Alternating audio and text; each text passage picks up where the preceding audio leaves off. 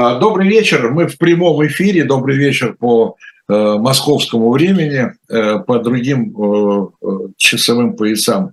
Еще вот, например, у моего собеседника сегодняшнего Дмитрия Быкова еще, наверное, только утро. Нет, ну не утро, день, скажем так. Дима, приветствую вас. Вот, Виталий, счастлив вас видеть.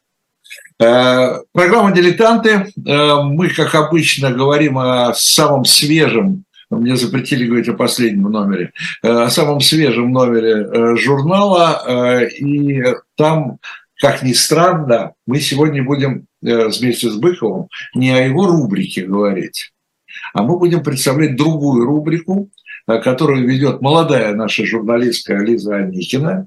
Называется эта рубрика «Свежо предание», где проверяет или пытается проверить, скажем так, не не приходя к каким-то уже таким окончательным э, выводам, э, некие мифы, легенды, а может быть и не мифы, и не легенды, которые существуют в истории.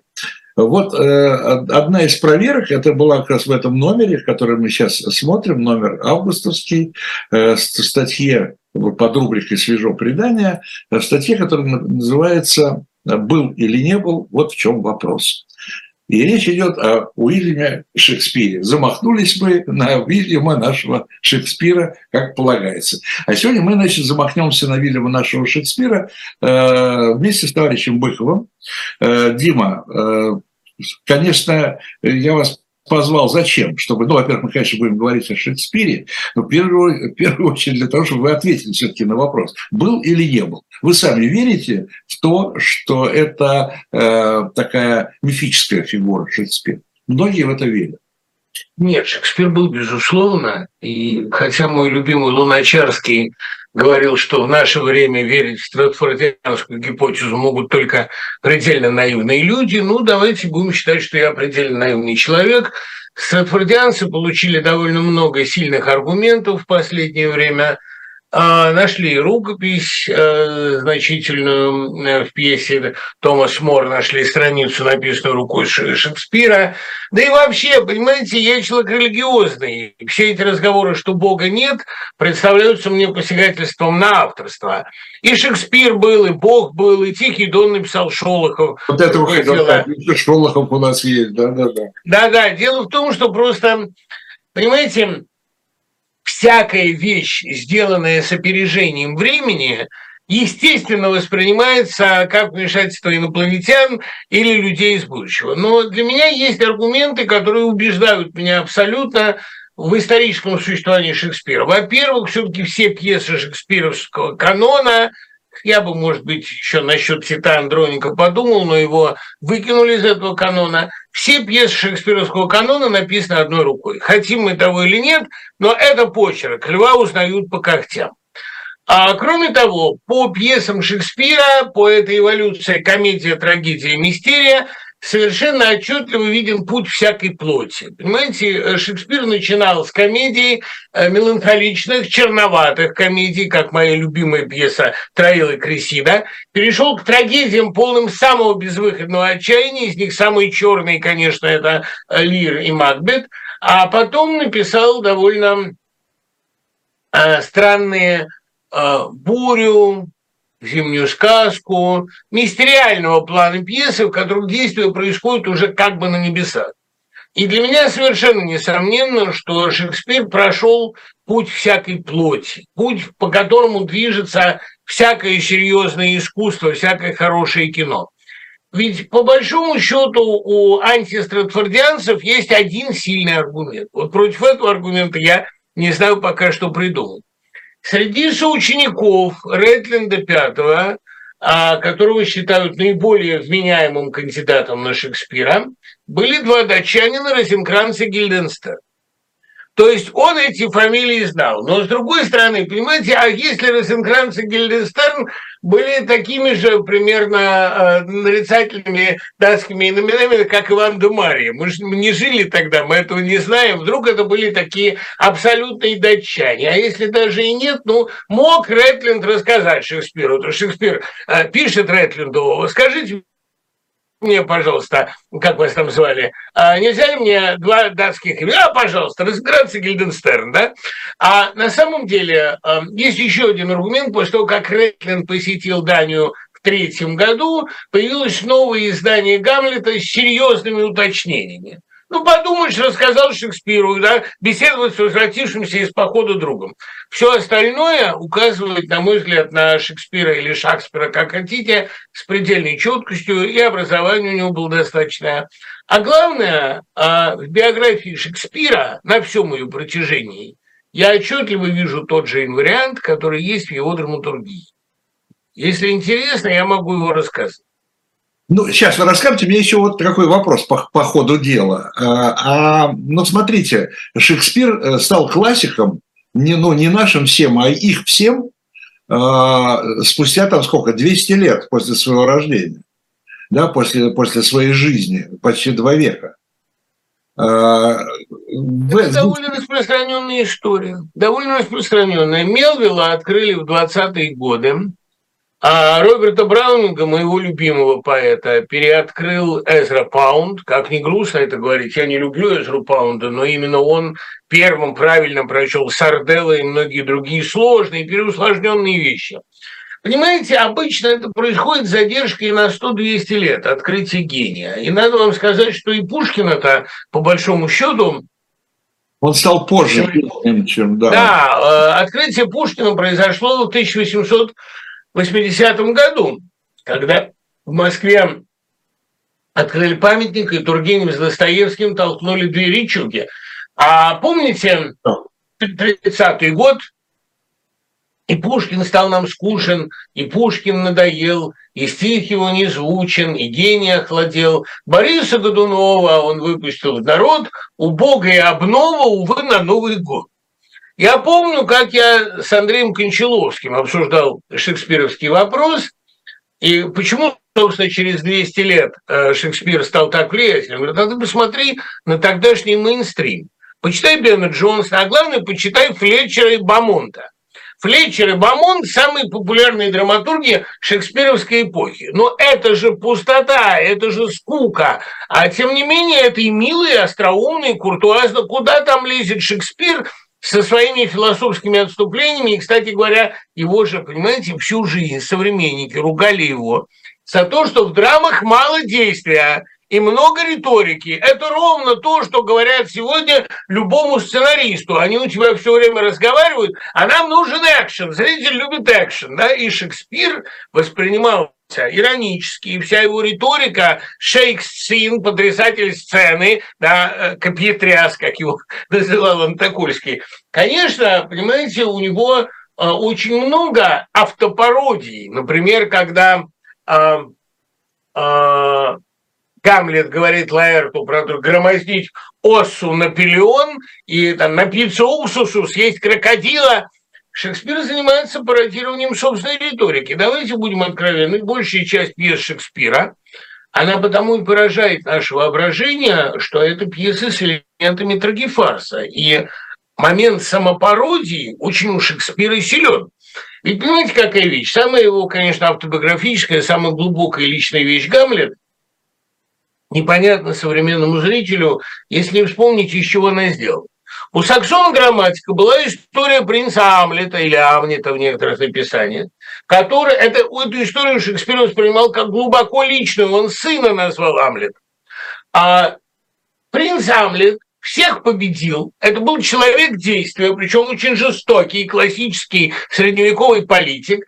Напоил всех во главе с папой Клавдием, заколотил их, приколотил ковром и поджег. И они все жестокой смертью погибли. Он вообще не рассуждал. А Шекспир берет героя, который только рассуждает, не действует, постоянно обращает к себе упреки, вот солдаты идут умирать, вот мой отец был такой крутой, а я что делаю? Я ничтожество, дрянь, кусок навоза. И при этом в результате своего бездействия он мало того, что становится причиной гибели шести человек и собой увенчивает это как вишенкой на торте. Понимаете, он когда пытается действовать, все время убивает не тех. Полония, Лаэрта, у него Клавдий гибнет последним, прислала вот кровопийца, вот тебе твой жемчуг. И хорошо еще, что Гамлет успел удержать градацию, не то эта гора трупов в финале трагедии была бы уже совершенно гротескной. Надо все время помнить момент черного юмора в пьесах Шекспира и момент жестокой самоиронии. Да, у тебя мало действия, да, у тебя много разговаривают, да, ты скорее поэт, чем драматург. И вот за это-то мы его и любим, за несовпадение с каноном эпохи. А мы его любим? Э, или мы э, любим наших гениальных переводчиков? Нет, ну, конечно, мы любим его, и надо сказать, что из переводов... Какая роль вообще перевода, ну, в частности, на русский язык? Нет, и... очень, очень немногие, очень немногие переводчики дотягивают до Шекспира. Из э, 20 века, конечно, гамлетовский перевод Пастернака блистателен, но я предпочитаю перевод Лазинского, который эквилинеарен и, более того, сохраняет все темноты. Этот Гамлет более романтический и, конечно, более мистический. Но Пернак хорошо перевел, ничего не поделаешь. Переводы Щепкин и Куперник дотягивают вполне. Из переводчиков нашего времени, на мой взгляд, дотягивал Лосев, который со своими версиями, не Лосев, Цветков, Лосев честно сказал, не возьмусь. А вот Цветков со своими переводами, он а довольно точен, и его Гамлет, мне кажется, и вообще многие сцены, переведенные Цветковым, кажутся мне адекватными. Но это, понимаете, надо знать и чувствовать стихию английского языка, как чувствовал ее Цветков.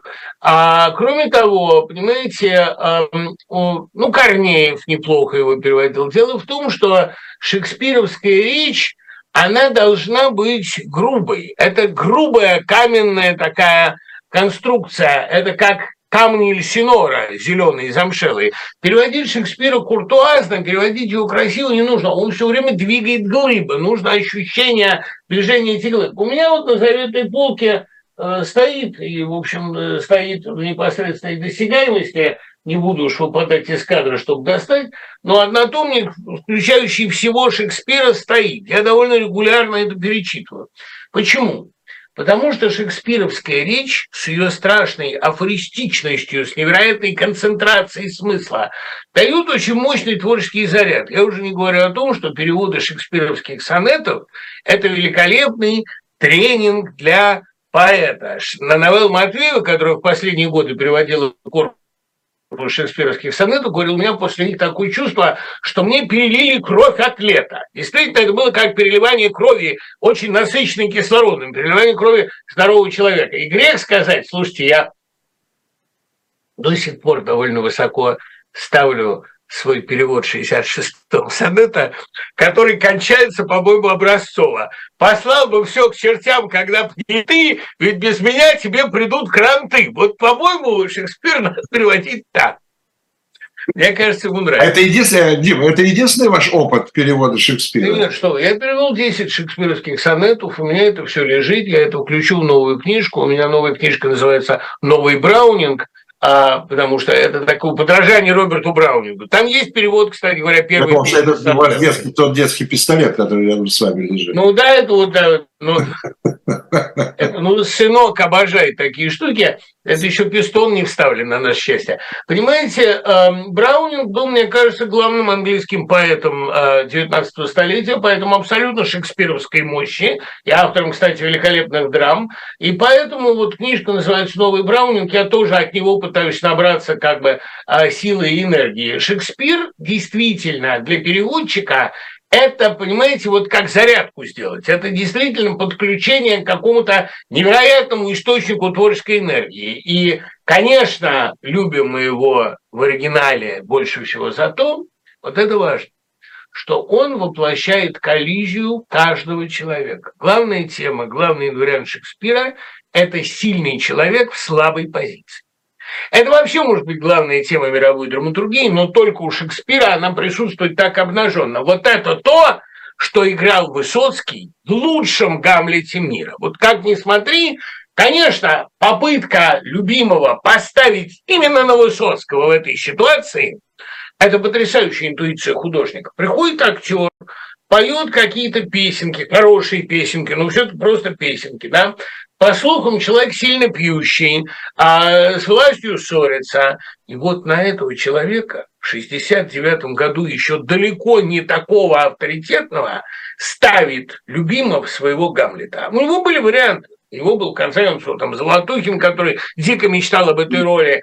А он мог бы, я думаю, с полным правом рассматривать да, мог рассматривать Филатова, который был потом выдающимся лаэртом. А, э, но я думаю, что, кстати говоря, поздний Филатов был бы отличным Гамлетом, но он уже тогда с театром распрощался. Дело в том, что Высоцкий играл именно то, что написано у Шекспира. Он играл сильного, талантливого человека. «О, что за гордый ум сражен!» – говорит Офелия.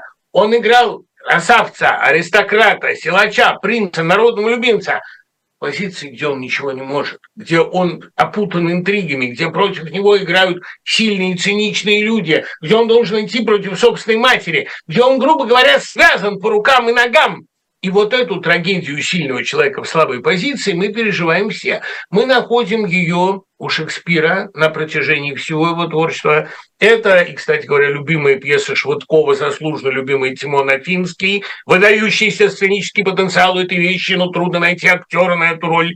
Это и Троил, и Крессида, где в такой позиции и Троил, и в особенности Одиссей, а все остальные греческие герои довольно глуповаты. Это и Ромео и Джульетта, где в такой позиции Тибальд, который, э, в общем, понимает, что он человек с принципами, но эти два домика, ну и, кстати говоря, Меркуцию тоже. Насчет Ромео там можно спорить. Меркуцию особенно, который произносит проклятие обоим этим домам. Нельзя в конфликте Монтекки и Капулетти занимать правильную позицию. Понимаете, шекспировские драмы, шекспировские трагедии у нас на каждом шагу и связаны они с тем, что мы все чужой роли. Мы делаем не то, что должны делать. Мы играем навязанные роли, мы занимаем навязанную позицию. В нынешней России вот вам Навальный, шекспировский герой, который со всей его силой и энергией заклепан в аузы и ничего не может сделать.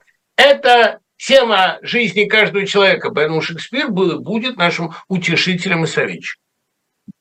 Э, а вот э, вы говорите, вот этот герой, которого вы описали, который э, как бы переходит из одного произведения в другое, это он сам, он себя описывает? А вы совершенно правы. Это он. Я вам скажу почему. Понимаете, почему Шекспир занимается театром? У него есть, а это вот в трилогии Домбровского, в трех новеллах о Шекспире, это написано с предельной ясностью. Я думаю, что живой Шекспир, настоящий Шекспир, какой он был, он только у Домбровского. А он, безусловно, любит атмосферу театра, воздух театра, ему нравится сценическое действие. Но, как писал в свое время Гёте, простите, Гейне, Гейне писал, поэт и театр не благоприятствуют друг другу. Поэт неблагоприятен для театра. И, конечно, шекспировские пьесы ставить, как они написаны, а это удел очень сильного режиссера, который умеет этот мотор сценического действия, сценической речи сделать зримым, наглядным. Это должно быть полно каких-то сценических метафор, он гениальных метафор Шекспира. Ну, как занавес в спектакле «Таганки», который изображал смерть, сметал людей со сцены, или как могила там же, или, кстати говоря, как в спектакле Петра Штайна э, «Явление призрака». Я помню, как Евгений Миронов гениально это играл. Призрак был Казаков, сам когда-то начинавший с Гамлета. И когда он ловит его руками и не может поймать. Вот это, кстати говоря, потрясающая метафора отношения отца и сына, когда ты ловишь его, и он бестелесен. Это жуткое дело. Я думаю, что э, Шекспир всю жизнь писал о себе, о поэте, который хочет быть востребованным драматургом, хочет быть востребованным актером, и все время упирается в грубую, балаганную реальность театра. Что думал Шекспир о театре, мы по тому же Гамлету видим очень хорошо. Приезжают эти бродячие актеры, и Шекспир устами Гамлета начинает им говорить, что они и то не так делают, и все, и там потрясают сцену, и не умеют выразить живое человеческое чувство. Он им дает указания. Не зря Бродский говорил, что идеальные указания актеру даны в третьем акте Гамлета, к этому добавить нечего он понимал, что театр – это вообще дело грубое, дело визуальное, дело сильных что это балаган.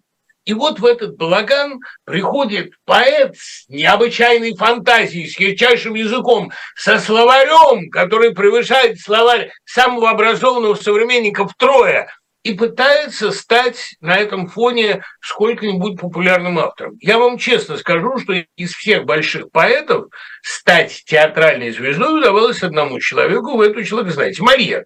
Вот Мольер – человек, которому удивительным образом сочетались поэт, драматург и актер. Но, честно вам скажу, я Мольера переводил довольно много, а стихи Мольера, мысли Мольера, они рядом не стояли с космическими а, обобщениями Шекспира. Именно поэтому Шекспир довольствовался в театре ролью призрака отца Гамлета. Он действительно призрак истинного театра, занесенный какими-то ветрами в 17 век. А, Шекспир, э, так сказать, э, классик такой мировой, безусловно, да, то есть э, сомнений, сомнений в этом нет, это то, что как у нас Пушкин наше все, так вот Шекспир наше все для всего мира, я бы даже сказал, да. Нет, понимаете, э, если говорить о международной... Так ставится, сказать, ставится ли под вопрос его, его, его, его, его, его статус классика? Потому что, Нет, смотрите, ну, э, смотрите, Пушкина нельзя, э, в Пушкине нельзя сомневаться. Да, это просто запрещено. Это, ну, у нас много что запрещено. У нас, значит, Пушкин сомневаться нельзя. Пушкин гений и все, это наше все. И попробуйте сказать что-нибудь другое. Нет, ну когда, когда, э, когда Льву Толстому захотелось выпендриться, он написал о Шекспире и о драме, о которой э, очень хорошо сказал Чехов. Нас, щелуху, Толстой не смечает, а Шекспир ему мешает. Да, конкуренция. Ну, конечно, статья Толстого о Шекспире и о драме, которая ставит под вопрос величие Шекспира, ставит под вопрос прежде всего величие Толстого. Потому что Толстой совершенно, ну, это особенность его а, мировоззрения, а вовсе не, а, так сказать, драма тщеславия. Он не понимал театра, не любил и не понимал театра. Поэтому, кстати говоря, большинство его пьес имеют довольно сложную и неудачную театральную судьбу. Плоды просвещения были один раз успешны что поставлены, а в принципе эта пьеса совершенно не сценичная. Живой труп не идет нигде, плохая пьеса, назовем вещи их именами. Только в Ромене была хорошая обстановка, цыганщина там была замечательная. Власть тьмы совершенно невозможно смотреть на сцене. А он не понимал условности театрального действия. Он не понимал, что это вообще всегда до известной степени именно балаган, именно зрелище. Поэтому, когда Наташа Ростова описывает балет, оперу, она не понимает, что это заложено в природе искусства. Когда Толстой начинает буквально и очень смешно, дословно переводить монолог Лира, он, э, это, это гомерически смешно, но он опять-таки не понимает, что это входит в образ Лира. Лир так говорит. Вот он говорит, входит Лир, говорит, чтобы все выли, и добавляет, что если бы у него были глаза и языки всех присутствующих, он сделал бы из них такое употребление, что небеса треснут. Это, конечно, очень смешно, как смешон всякий буквализм, но когда это читаешь в лире, это совершенно нормально. В принципе, вот что касается, тут вы поставили вопрос довольно здравый, как мне кажется, потому что а, перцепция Шекспира, восприятие Шекспира в разных местах, оно разное. И, а, например, в Америке настоящие удачные экранизации Шекспира были редкостью, потому что концепция человека которая господствует в Америке, она с шекспировской концепцией не совпадает. Это, эта традиция, эта трагедия здесь не актуальна. Возьми и сделай. А человек, который загнан в позицию и вынужден ей соответствовать, это концепция не американская. Единственный хороший Шекспир – это фильм Поланского, конечно. Вот это тот Макбет, которого сделал Поланский, но Поланский не американец. Не говоря а, уже о том, что... А Гамлет Козинцева? Вот это возвращаясь к России. В России, где ситуация, когда человек поставлен все время в ложное положение – Русский Шекспир – это огромная школа. Это и потрясающий Гамлет Смоктуновского, это и гениальный Гамлет Колтакова, которого видели немногие, но это был великий спектакль, моноспектакль, где он играл все роли с куклами. И надо вам сказать, что тот Гамлет, которого делал Колтаков, был очень нетипичным. Это был озлобленный, страшный Гамлет. Он этими черепами играл в футбол на кладбище. Это было жутко впечатление. Я помню, мне показывал э, в собеседнике, пришел, и мне этот спектакль показал. Меня просто вжало в кресло от сценической мощи этого образа. Он э, был, конечно, гениальным Гамлетом. И, кстати говоря, Колтаков гениальный актер, который всю жизнь прожил без больших ролей и играл их для себя или иногда случайно в кино. А что касается э, Гамлета э, сегодня, вот сегодня бы поставить Гамлета, понимаете, который мучительно понимает свое бессилие изменить страшный ход вещей. Вот перед ним сидит Клавдий. Кстати говоря, лучший Клавдий был, как мне кажется, Смехов, которого а, я поздравляю от души с днем рождения. Вениамин Борисович, а, они же с Демидовой играли счастливую пару. Они сидят все в белом, у них все отлично. И тут этот весь в черном, и, значит, бегает свет за стен. Да? Они щекотали друг друга, они подмигивали, они играли счастливую, гармоничную пару на троне, чувствовали, что им хочется уединиться и, наконец, предаться любви. А Гамлет а, был мрачный, скучный тип, а Клавдий Смехова – это был Путин до Путина. Циничный весельчак, который говорит, что он должен ради блага народа остановить вот этого безумца, этого дела. Ну, он же людей убивает. Ну, что это такое, в конце концов? Именно он смотрел на него с выражением Путина, который... А это кто? А я не знаю фамилии этого человека. Это что такое? Вы мне потом расскажите. Этот предельный цинизм самоупоенной, насмешливой власти. И я, кстати, я Смехова один раз спросил, говорю, что вы играли Воланда, бог с ним. Воланд еще имеет какие-то симпатичные черты. Но неужели в вас есть этот Клавдий? Неужели вы могли быть таким? На что он своей тосовской манере, а вы не все обо мне знаете. Ну, конечно, это ужас, потому что когда я смотрю сохранившиеся фрагменты спектакля или слушаю их, я физически чувствую, как этот мощный, напористый, гениально одаренный человек – ничего не может противопоставить этому циничному вруну. Тот перед ним вот и так все разбивается о стену этой непроницаемой иронии, как говорит Шендрович, об эти эмалевые голубые глазки. Ну, тут ничего не сделаешь, конечно. Я почему и люблю так этот спектакль. Там, помните, была эта гениальная находка, где Гамлет произносит монолог – а все придворные передают перешок. То есть он сказал быть или не быть, он сказал быть или не быть. Вот это ощущение, когда ты окружен липкой толпой наушников, это очень русское ощущение. И, конечно, Гамлет глубоко русская пьеса. И, конечно, наша главная пьеса «Горе от ума» написана именно по мотивам Гамлета, а не по мотивам Мизантропа. Тут есть э, извращенная Софья Офелия, извращенный Фамусов Полоний, Розенкранц и Гильденстерн, а именно да, Фратенбрас Скалозуб, а Розенкранц и Гильденстерн – это Репетилов и Зорич. То есть вся история Гамлета здесь, и причем и мотив безумия. Но только Гамлет сам себя провозгласил безумцем, а в России его таковым назначили. Но, в общем, конечно, Шекспир наш парень не хотел вас перебивать, но просто чтобы нашим, нашей аудитории был понятен, э, было понятно лучшее отношение Толстого к Шекспиру. Я просто маленький кусочек, который у нас в журнале приведен из этой статьи, э, сейчас Читаю. Э, да, зачитаю. Сейчас, это цитата уже пошла, сейчас перед писанием этой статьи 75-летним стариком Желая еще раз проверить себя, я вновь прочел всего Шекспира. От Лира, Гамлета, Отелла, ну дальше он все перечисляет, оставим. С еще большей силой испытал то же чувство, но уже не недоумение, а твердого, несомненного убеждения в том, что та непререкаем, непререкаемая слава великого, гениального писателя, который пользуется Шекспир и который заставляет писателей нашего времени подражать ему – а читателей и зрителей, извращая свое эстетическое и этическое понимание, отыскивать в нем несуществующее достоинство, есть великое зло, как и всякая неправда. Очень жестко. Нет, понимаете, какая вещь. А, Толстой это, ну, все-таки вы думаете, это что? Это ревность, это конкуренция. Не-не-не-не-не-не. Это ревность, просто ревность, непонимание.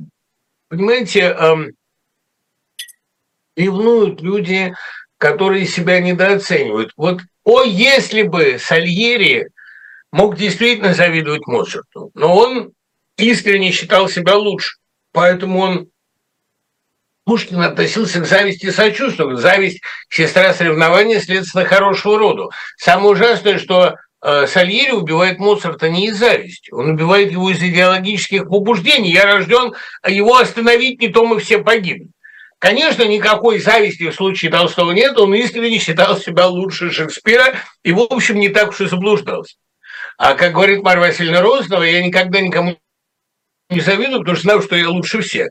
Что касается э, ситуации с Шекспиром, Толстой аристократ, прозаик, человек действия, он к театру в целом относится с величайшим пренебрежением. У него какой-то был, был действительно, при его гениальном художественном мастерстве, у него был порог какого-то эстетического чувства. Порог или порог, если хотите, порог восприятия. Он и про кинематограф, когда его увидел, говорил, могло бы быть полезно, как видовые картины путешествий. Да? Вот польза.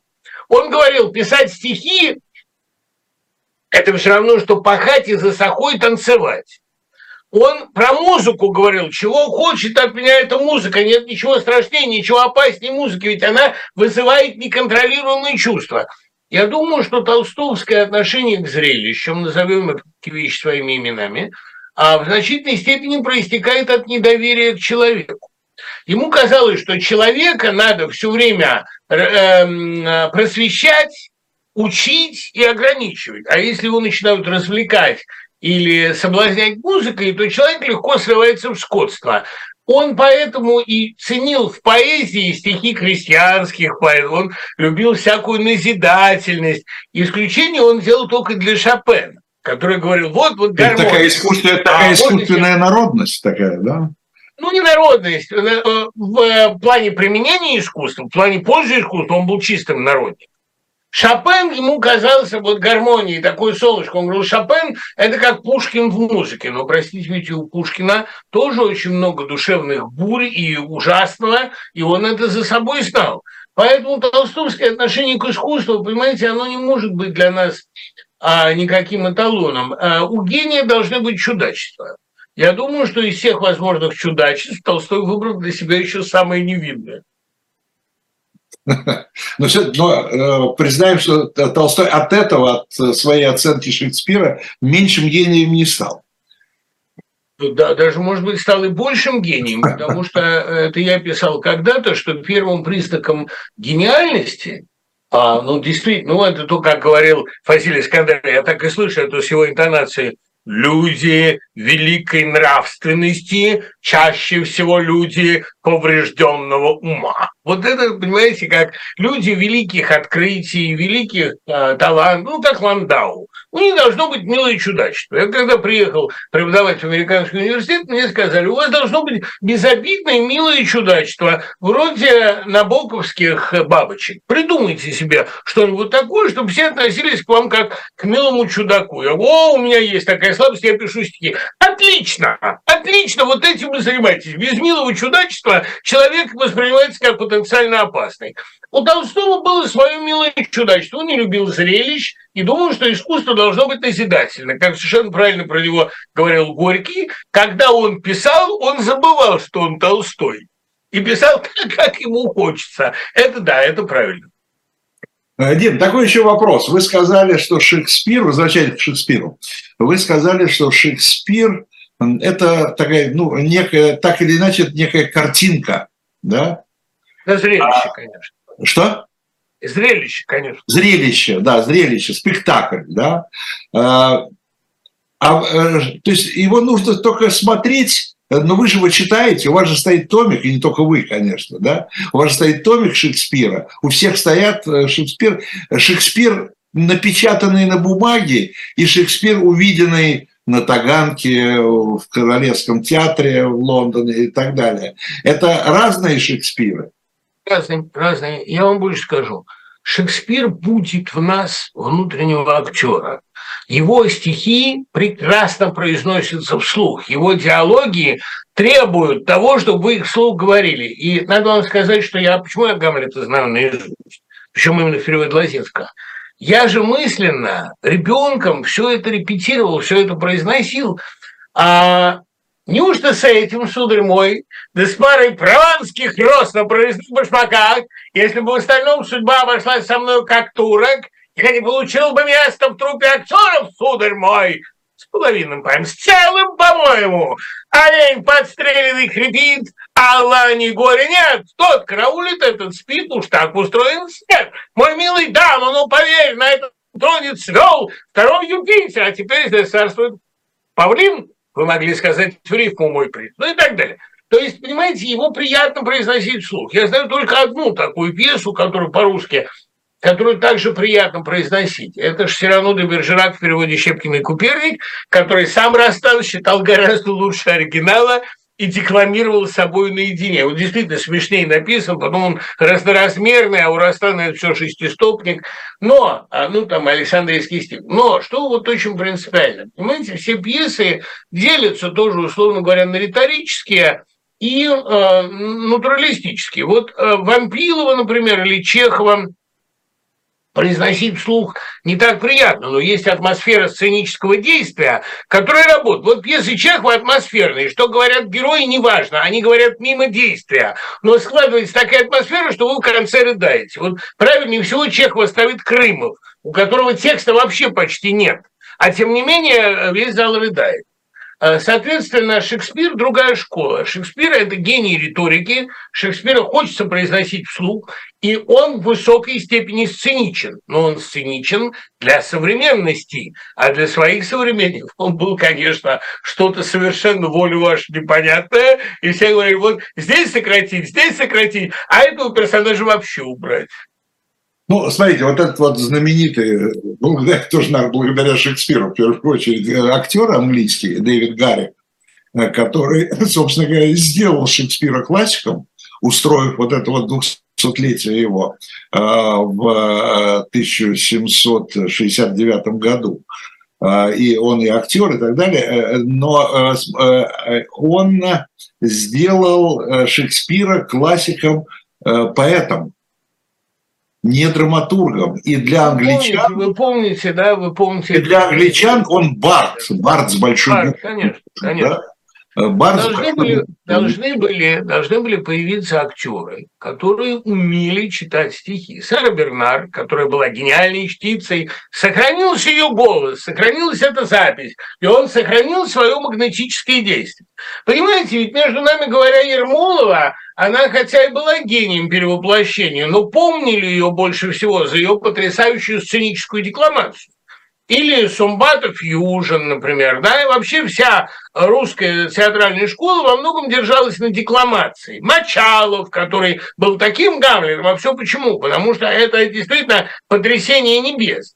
Нужна была новая театральная школа, чтобы научиться играть Чехова, чтобы на сцене не декламировали, а разговаривали. Поэтому проваливались все первые постановки Чехова. И даже Хатовская чайка до последнего момента не было понятно, провал это или что. Чехов, когда смотрел, как Станиславский играет в «Вишневом саде», он говорил, да что это такое, ему надо выпить спермину, он декламирует, а надо разговаривать, он же здоровый мужчина. Не, ну, и, конечно, э, Гаев он играл. И, конечно, э, русская школа декламации, она сделана для Шекспира, потому что шекспировские монологи хорошо произносить со сцены. И честно вам скажу, если бы мне случилось еще раз жить, я бы выбрал, конечно, актерскую профессию. Ну, может быть, потому что я сейчас гляжу на сына э, старшего, э, и как раз вот которому сегодня 25, и смотрю, как девчонки вокруг него, значит, вьются, и как... Завидно, он завидно, да? Завидно? Дим? Да, конечно, завидно. А, правда, он немножко похудее, но подождем, когда ему будет 55, вот тогда глянем. На самом деле, актерская профессия идеальная. И когда я смотрю на Зеленского, я думаю, следующим президентом России должен быть артист. Это единственный человек, который верит в то, что он говорит. А, да, но это актер, актер, актер в жизни ведь тоже продолжает играть. И хорошо, это значит, что у него есть принципы. Потому что, знаете, вот для меня самый интересный персонаж мировой драматургии это генерал Делла Ровери. Он сыграл, ну, авантюриста назначили играть партизанского вожака. Он поверил и сыграл. У нас в России это перепоставили, переписали, когда Горин делал о бедном гусаре за молодое слово. Афанасий Бубенцов поверил, что он заговорщик. А, понимаете, актер может случайно поверить в то, что он хороший, и стать хорошим. Это еди- единственный путь самовоспитания. И, ну вот и э, Высоцкий же говорил, кто я был до Галилея, а после Галилея я Галилей. Тут еще очень важно, понимаете, вот этот знаменитый анекдот про Кина, что мистер Кин э, аристократ заказывает, пусть сегодня он ко мне придет в образе Отелла. Он приходит, проводит с ней потрясающую помрачительную ночь. Хорошо, пусть сегодня в образе Гамлина. Он приходит, меланхолик, поэт, все гениально. А пусть сегодня он придет ко мне просто кином. Не могу, я импотент. Проблема в том, что когда ты играешь Шекспира, ты вырастаешь над собой на 10 голов. Именно поэтому мне ужасно, ужасно хотелось бы стать в будущей жизни актером, которого, может быть, выберут на какую-нибудь выборную роль в государстве. Ну, э, Дима, я даже не знаю, что вам сказать. Я вам только могу пожелать исполнения ваших желаний. Исполнения ваших желаний. А себе пожелайте не жить при моей власти. И, кстати говоря, нет, я, почему, я и всем нам хочу это пожелать. Спасибо вам огромное, жить, жить при вашем правлении. Да, да. Надеюсь, да, увидимся. Что жить при вашем Спасибо, до скорого. Но еще и в этой жизни, еще и в этой жизни не все потеряно. В этой жизни увидимся непременно. Нет, моя роль меня устраивает вполне. Да, да. Возвращаясь еще раз к театру, у меня вот какой то вопрос возник. Смотрите, Шекспир до Станиславского и, и после Станиславского. Я имею в виду систему Станиславского, которая очень принята во всем мире. Она, она помогает Шекспиру. И что Шекспир был совершенно другим до, до Станиславского. Шекспир на сцене, я имею в виду.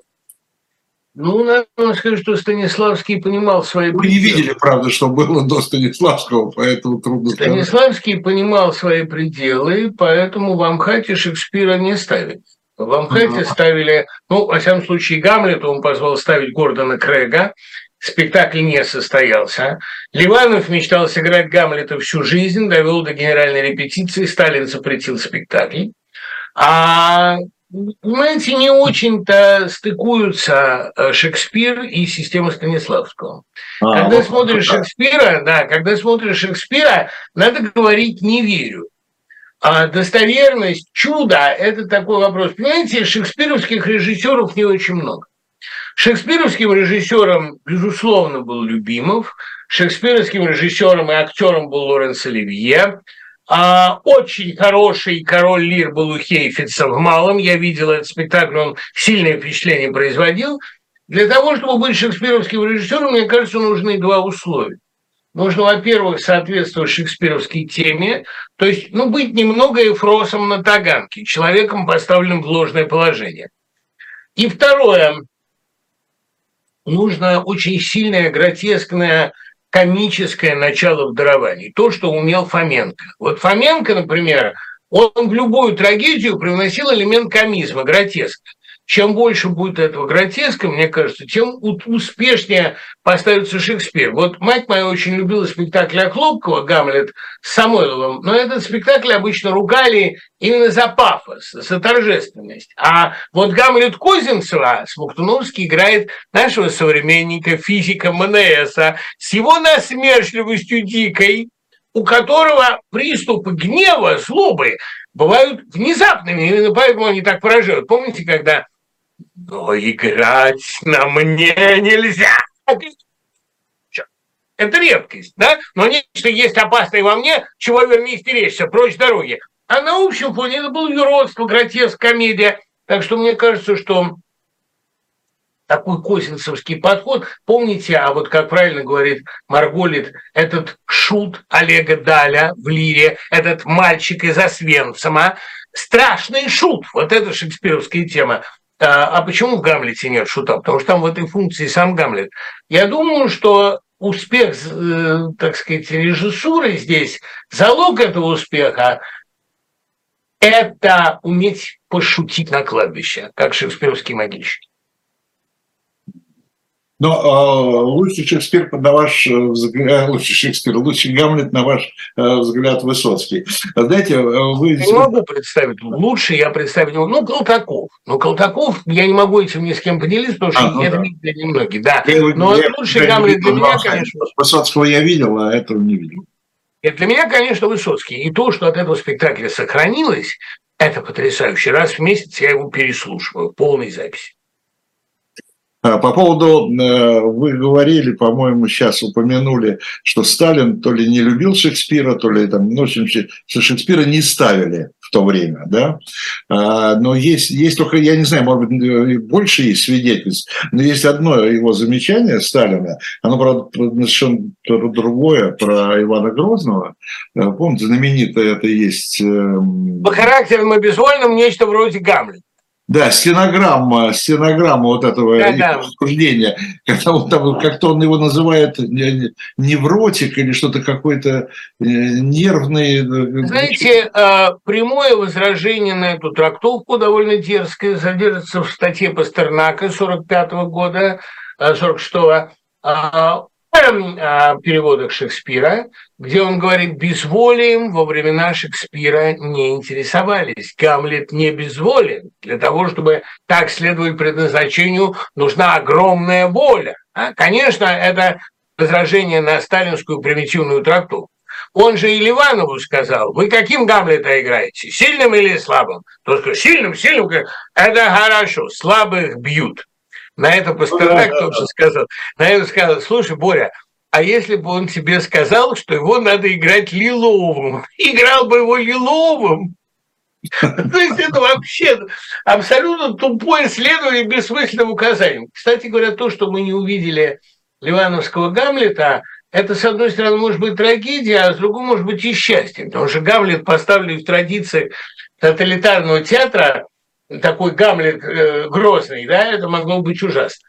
Я думаю, что я могу сказать, почему Сталин не понимал Шекспира. Потому что Сталин – это Клавдий, понимаете, это прагматик, это реальная политика. А Клавдий Гамлета искренне не понимает. Сталин – это человек, которого мы можем найти в очень многих шекспировских пьесах. Это Яга, успешный политик, он же свел Отелло с ума, у него все получилось, понимаете, это а в нем есть черты Ричарда Третьего. Это все ползучие персонажи. Это персонажи, у которых все получается. И, между прочим, Ричард Третий успешно соблазнил леди Анну. Они все успешные ребята. Как раз зло у Шекспира всегда очень успешно. И Сталин себя с ним, конечно, ассоциировал. Я думаю, что Шекспир был ему глубоко онтологически непонятен. 21 веке, э, насколько я не помню, э, ну, во всяком случае, достаточно известный и шумный, э, хоть, какой, хоть произвел хоть какой-нибудь шум постановки Шекспира в России. Ну, понимаете, сейчас в России... Или это или сегодня не время Шекспира? Нет, сейчас или... в России, если хорошо поставить Шекспира, то, конечно, он будет восприниматься как прямой приговор эпохи, и в этом качестве все немедленно подсядут к Беркович и Петричу, которым я... Да, да, да, я тоже вспомнил. Скорейшего освобождения и уверен, что это скоро будет. Вот если есть в России сейчас режиссеры, способные ставить Шекспира, это Беркович, драматурги, способные адаптировать Шекспира, заново переводить, это Петричук, и эти люди сидят. Поэтому э, Шекспир у нас сейчас разыгрывается на подмостках, понимаете, на исторических. У нас сейчас шекспировская драма с Украиной происходит, а на всю ли Польшу вы идете, сударь, или на какой-либо из окраин. А Шекспир сегодня слишком актуален, его, конечно, ставить нельзя. Но я могу сказать одно.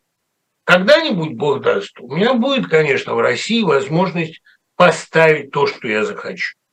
А, и, конечно, я поставлю Шекспира. И, конечно, я поставлю Троила и Кресиду. Пьесу, которая почти не имеет сценической истории, которую я знаю, как надо ставить. Любимая пьеса не только моя, но и Михаила Кузьмина, очень хорошего драматурга, помимо всего. Так что приглашаю вас в первые ряды. Когда-нибудь я это сделаю обязательно. То есть я, прежде чем этого не сделаю, не помру. Да и потом еще постараюсь пожить, потому что э, мне хочется послушать, что скажут. Это моя заветная мечта. Спасибо, спасибо за приглашение. Э, Приходите. Осталось, осталось только, дело осталось за малым – дожить. Живем, это я вам клянусь. Дим, у нас буквально еще осталось сколько-то пять минут. Я бы хотел вас переключить тогда и сказать нашей аудитории, поскольку мы говорим о журнале, э, об августовском номере, что помимо статьи э, Шекспире э, есть рубрика Дмитрия Быкова. И поскольку у нас, поскольку у нас главная тема номера посвящена революции в женском роде, Э, фурии революции, так это звучит, и мы рассказываем не только о русских, но и о француженках, о немках, о тех женщинах и девушках, э, которых вот кипит революционный, кипел, вернее, революционный дух. Э, и вот в рамках этой главной темы Быков нам написал замечательный, по-моему, замечательный, по-моему, материал о господи, о Ларисе Рейстер. А, мало известно, я думаю, уже сегодня она уже мало известна. А, ну, просто несколько слов, чтобы заинтересовать нашу аудиторию и, Спасибо, да. и самой Рейстер. Лариса Михайловна была очень красивая женщина, хотя Ахматова считала ее толстой, ну, по сравнению с Ахматовой толстые были все. Видите ли, Лариса Михайловна замечательная иллюстрация к тому, что такое революция. Вот революция – это не когда производственные силы, производительные отношения. Нет. Вступает конфликт с производственными отношениями. Да, да, да. Вот, э, революция – это когда герои выходят из книг и начинают убивать авторов. Это женщина Серебряного века, которая стала сводить счеты с людьми, ее придумавшими, ее а, любившими, назовем это так, да, а ее растлившими и на нее влиявшими. Вот главный человек в ее жизни был Гумилев. И она сказала, да, появись он передо мной, я пошла бы за ним босиком на край света. Но чтобы его спасти, я бы палец о палец не ударила. Это и есть настоящая романтическая любовь. Истинный монолог Рейснер, э, он, конечно, в поэме Пастернака «Спекторский», когда она обращает к нему свой разоблачительный монолог а, в последней главе. Это ситуация, когда придумали девушку Серебряного века роковую и упустили тот момент, когда роковая женщина Серебряного века становится женщиной-комиссаром Волжской флотилии и начинает брать к ногтю своих создателей. А при этом она была талантливый публицист, обаятельная женщина – и очень привлекательный, страшный, противный, сложный, неотразимо обаятельный человек. Поскольку я считаю революцию все-таки событием позитивным, таких людей выковывает революция. У нас такие люди еще будут. Хорошо, спасибо большое. Спасибо, я... не забывайте, Виталий, главное. Да, я приглашаю нашу аудиторию... Э, На Троила и Кресиду приобретать журнал вместе со статьей Быкова э, и со, всеми другими тоже интересными. Э, еще проанонсирую уже даже следующий сентябрьский номер. Э, я просто сегодня прочитал, честно вам скажу, вашу, ваш материал, присланный в сентябрьский номер и посвящен Александру Грину. Совершенно замечательно, получил большое удовольствие, как и всегда, от очерков Дмитрия Быкова. Но Через неделю встретимся и еще раз расскажем, и опять расскажем о журнале, об августовском номере, а дальше будет сентябрьский номер и так далее и тому подобное. Спасибо, всего доброго Дмитрию Львов, э, Львовичу. Э, еще раз большое э, спасибо. И привет семье.